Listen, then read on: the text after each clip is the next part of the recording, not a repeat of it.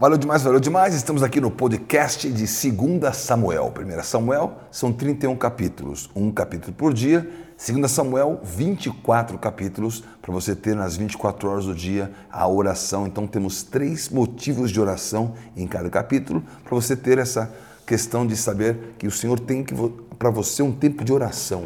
Quando você ouve esse podcast, após você ouvi-lo, você vai orar em três momentos do dia, você deve ter essa oração diante do Senhor e estar incentivado a ler 1 Samuel, nos seus 31, um por dia, e também a orar nesses 24 capítulos, simbolizando 24 horas do dia, que estão cobertas de oração, para você entender a marca desse ano de Samuel. Chegamos então agora ao capítulo 4, capítulo 3 de 2 Samuel, que é um capítulo interessante, um capítulo de muitos conflitos. Se você quer entender conflitos, você leia a história de Davi. A história de Davi é recheada de conflitos. E por que tem tanto conflito nessa história? Porque Jesus, como filho de Davi, também é aquele que suportou esses conflitos e veio trazer a paz. Há uma marca de Davi de muita inimizade, de muita guerra, de muita traição, de muita morte. Essas situações são colocadas na Bíblia para o entendimento que nós temos de como o Senhor quer nos fazer discernir o que mesmo Ele quer trazer existência em nossa vida e como que a nossa oração tem que ser uma oração por um espírito muito especial, aquele espírito que vai destruir, derrotar a inimizade. Então em Efésios, o Senhor fala que Jesus é aquele que vai quebrar a inimizade, ele vai desfazer o muro que estava separando. A inimizade existe desde Gênesis capítulo 3. O Senhor disse: colocarei inimizade entre ti e a serpente. A inimizade não é que você, ah, não fui com a cara desse, não gostei da cara daquele. A inimizade é um espírito, muitas vezes um espírito geracional que vem avançando em muitos lugares, em muitas famílias, para sempre criar um tipo de dificuldade, um tipo de problema, criar uma demanda, criar uma pendência e através daquilo se criar realmente uma situação de oposição. Mas o Senhor nos chamou para sermos um corpo. O Senhor nos chamou para sermos um só. O Senhor nos chamou para, num mesmo espírito, nós estarmos marcando, estarmos desejando, estarmos entregando aquilo que a marca, a bênção, o poder e a vitória do Senhor. Acompanhe então essa história de 2 Samuel, capítulo 3. Nós vamos ter aqui nossos três motivos de oração e você vai entender a dinâmica do que o Senhor desejou para a sua vida. Então, vemos assim: começa 2 Samuel 3 dizendo que durou muito tempo a guerra entre a casa de Saul e a casa de Davi. Davi se ia fortalecendo, porém os da casa de Saul se iam enfraquecendo. Então, assim que morreu Saul, Isbosete, que era o filho de Saul, ele quis ser o rei. Também do lado de Davi havia aquele conflito, sabe, irmão? E agora o que vai acontecer? Davi, que foi ungido por Samuel, Samuel já tinha morrido, já tinha morrido agora Saul, e agora quem seria o rei? Então, os filhos de Saul quiseram desconsiderar tudo que Deus tinha feito na vida de Davi, colocado sobre ele uma unção e colocado ele para governar. Todo o tempo que ele honrou Saul, mesmo Saul o perseguindo, ele nunca se levantou para tocar o ungido do Senhor, e ele mesmo era ungido. O que ele quis fazer? Ele quis aguardar o seu tempo. Quando ele aguardou o seu tempo, Deus deu o resultado. Qual foi o resultado? A casa de Saul ia se enfraquecendo, a casa de Davi ia fortalecendo. Porque você não vai estabelecer guerra contra aquele que o Senhor ungiu. Se você quer desperdiçar a sua vida, estabeleça a guerra contra aquele que o Senhor ungiu. Isso vai ser um desperdício de tempo e vai ser uma derrota certa, porque a unção, ela sempre prevalece através daquilo que é o desejo, o propósito que o Senhor governa e coloca em cada circunstância. E qual foi a situação? A situação que Davi, ele foi depois da morte de Saul, ele estabeleceu o seu reino em Hebron. Sete anos e meio, Davi ficou em Hebron. E lá em Hebron tem a marca de sete também, porque das suas sete esposas, ele gerou filho de seis. Mical era a esposa, a primeira esposa de Davi, que se tornou estéreo, porque viu Davi dançando e teve no seu coração um desprezo. Sabe que essa relação de você ter uma aliança e gerar está ligada justamente a uma conexão de você honrar. A mulher, que ela honra o marido, ela está honrando a palavra, está honrando a semente. O marido que honra a mulher está honrando a designação daquilo que foi nomeado. Então é interessante, Davi tem sete mulheres, Salomão tem setecentas. Há uma relação na palavra dos propósitos. Então, nós temos uma sociedade que, obviamente, é uma sociedade monogâmica. Né? A Bíblia não é um livro monogâmico. A sociedade bíblica é uma sociedade poligâmica. Mas nós temos uma sociedade monogâmica. O muçulmano vai lá e casa com quatro com sua motivação de dizer que eu posso sustentar. Nós temos uma única aliança. Sabe com quem você é casado? Você é casado com a igreja e você é casado com o Senhor. Essa é a realidade que Deus estabeleceu. Então aqui nós temos em 2 Samuel 3 os filhos de Davi. Então fala que o primogênito nasceu da primeira mulher, o segundo da segunda mulher, que foi Abigail. O terceiro, Absalão, a terceira mulher, que era Maaca, filho de Talmai. O quarto, da quarta mulher, que era Adonias, filho de Agite. O quinto nasceu de Abital. O sexto nasceu de Eglá. E todos esses nasceram em Hebron. E o sétimo? O sétimo não teve. Davi depois teve 15 filhos ao todo. Mas a sétima mulher dele era Mical. Então, nessa questão da guerra, ele foi e, e pediu que Mical voltasse para ele. Por isso que a nossa primeira oração é uma oração de restituição. É interessante, né? Por que, que Davi queria Mical de volta? Tinha tantas esposas. Os propósitos de Deus não são coisas tão simples de você discernir.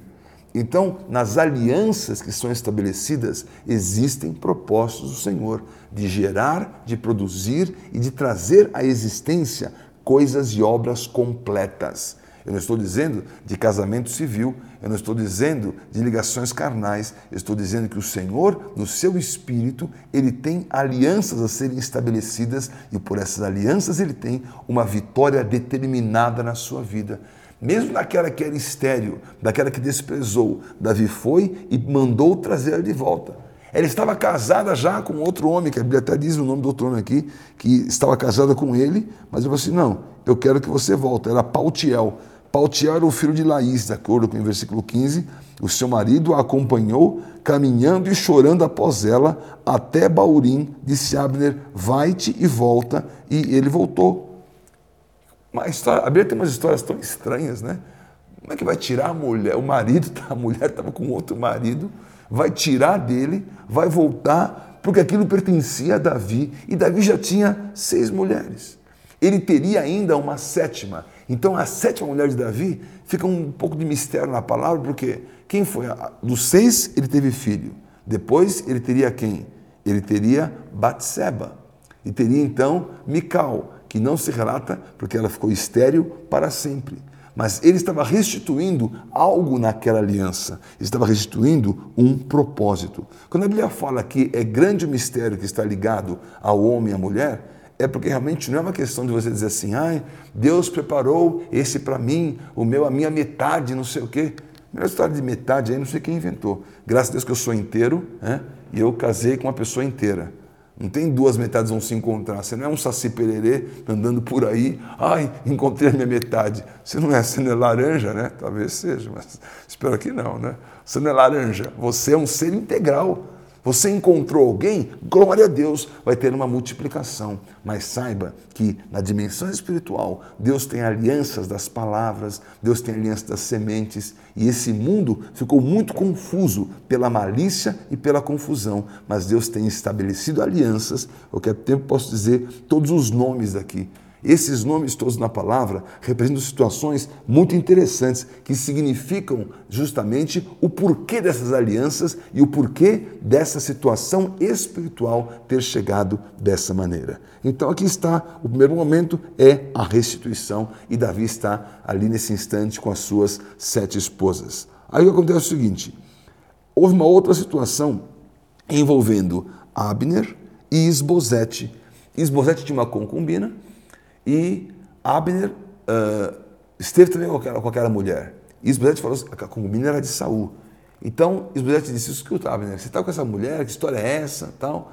E Abner teria o direito de estar com aquela mulher e não gostou da palavra de Isbosete, que era o filho de Saul.